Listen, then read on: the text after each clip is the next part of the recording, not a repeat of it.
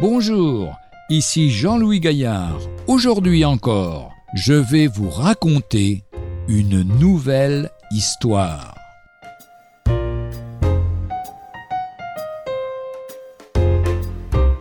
Le costume du dimanche. Tous les étés, nous partions en vacances chez mes grands-parents. Le dimanche, nous allions au culte, vêtus de nos plus beaux habits. Au retour, avant de passer à table, il fallait se changer. La semaine, on remettait nos habits de tous les jours. Cela me parle. Est-ce que nous ne faisons pas la même chose spirituellement? Le dimanche, nous portons le costume du dimanche.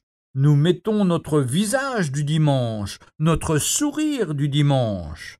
Pendant la louange, nous fermons nos yeux d'un air très inspiré. Nous sommes remplis de bonté et de grâce. Nous avons un beau langage, bien spirituel.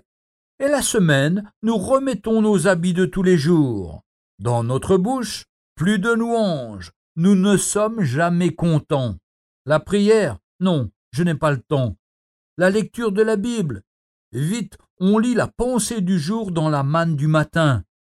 Les cantiques, Oh, dans la voiture, nous préférons écouter les nouvelles qui sont bien déprimantes souvent. Ainsi, nous commençons la journée accablée.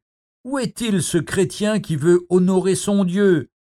Où est-il ce chrétien qui le dimanche chante Prends ma vie, change-moi, fais de moi un instrument d'adoration, que ma vie te loue et te glorifie?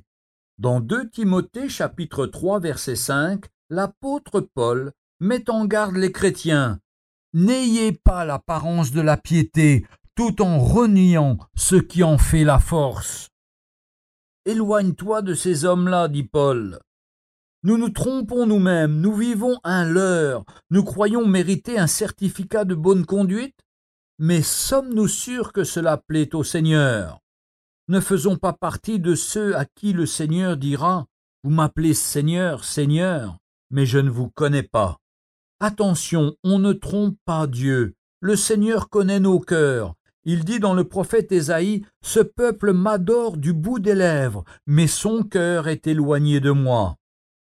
Le Seigneur prend plaisir à un cœur contrit et à un esprit brisé, qui tous les jours, à chaque instant, dépend de son Dieu. Ne soyons pas de ceux qui prétendent connaître Dieu, mais qui le renient par leurs œuvres. Épître de Paul à Titre, chapitre 1er, verset 16. Gardons tous les jours nos habits du dimanche, sans hypocrisie, mais avec humilité, que le monde ne nous souille pas, nous sommes dans le monde, mais pas du monde, que le contact avec le monde ne vienne pas salir notre robe de justice.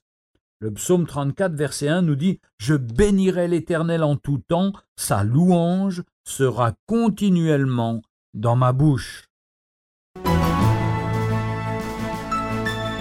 Retrouvez un jour une histoire sur www.365histoire.com.